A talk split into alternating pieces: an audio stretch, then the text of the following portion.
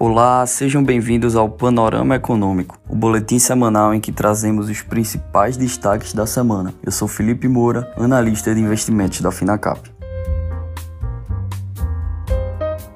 Ibovespa fechou mais uma semana em queda, ainda na esteira dos desdobramentos de ordem macroeconômica e fiscal da semana passada e na mudança do tom do Banco Central em torno da condução da política monetária. Numa semana marcada pelo início da divulgação dos balanços referentes ao terceiro trimestre deste ano, o mercado ignora completamente os fortes resultados que estão sendo reportados e a bolsa segue negociando na região dos 106 mil pontos, pressionada sobretudo pelo forte mau humor dos mercados de câmbio e de juros futuros. Com o quadro inflacionário agravado pela crise fiscal, o Comitê de Política Monetária do Banco Central elevou na quarta-feira a taxa básica de juros em 1,5 ponto percentual para 7,75% ao ano, na maior alta em uma só reunião desde 2002. No comunicado, o colegiado fez uma referência indireta ao clima de incerteza criado pelo recente drible no teto de gastos para pagar o auxílio emergencial no ano das eleições. Apesar do desempenho mais positivo nas contas públicas, o comitê avalia que recentes questionamentos em relação ao arcabouço fiscal elevaram o risco de desancoragem das expectativas de inflação, diz o documento. Foi a sexta alta consecutiva e desta vez mais forte. Em setembro, o aumento foi de um ponto percentual. Para a próxima reunião, em dezembro, o comitê deixou encomendada mais uma dose de 1,5 ponto percentual. Na visão do Copom,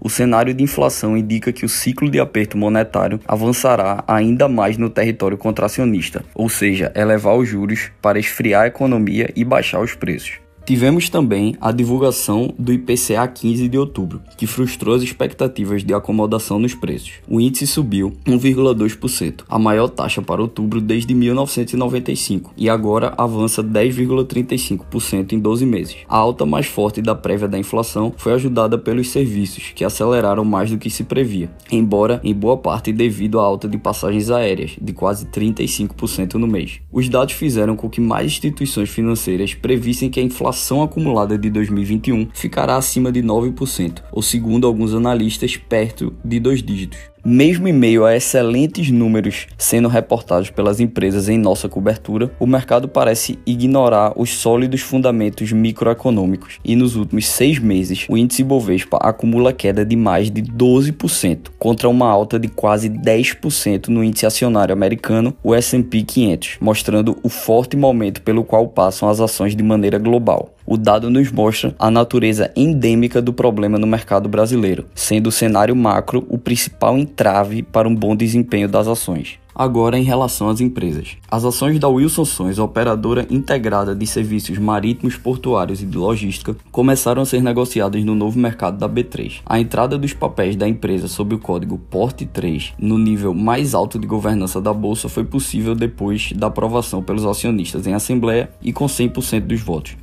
Presidente da Wilson Sons, Fernando Salek, afirma que a incorporação e a listagem no novo mercado deverão aumentar a liquidez do papel da companhia na bolsa, assim como reduzir o desconto com que a ação vinha sendo negociada. Segundo ele, a empresa não acessava uma fatia relevante do universo de potenciais investidores, como fundos de pensão e alguns fundos mútuos, que têm restrição para aplicar em BDRs.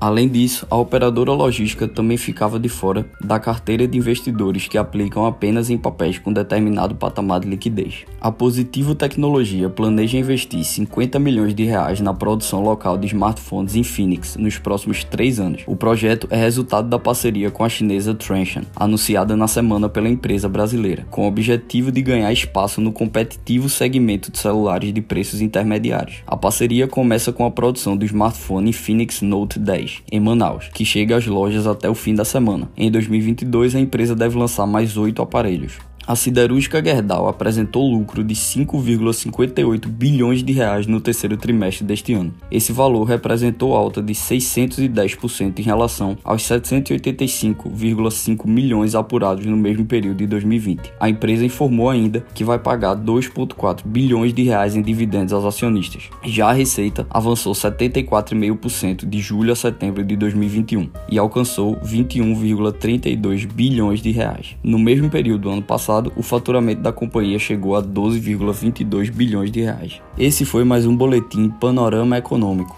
Obrigado e até a próxima semana.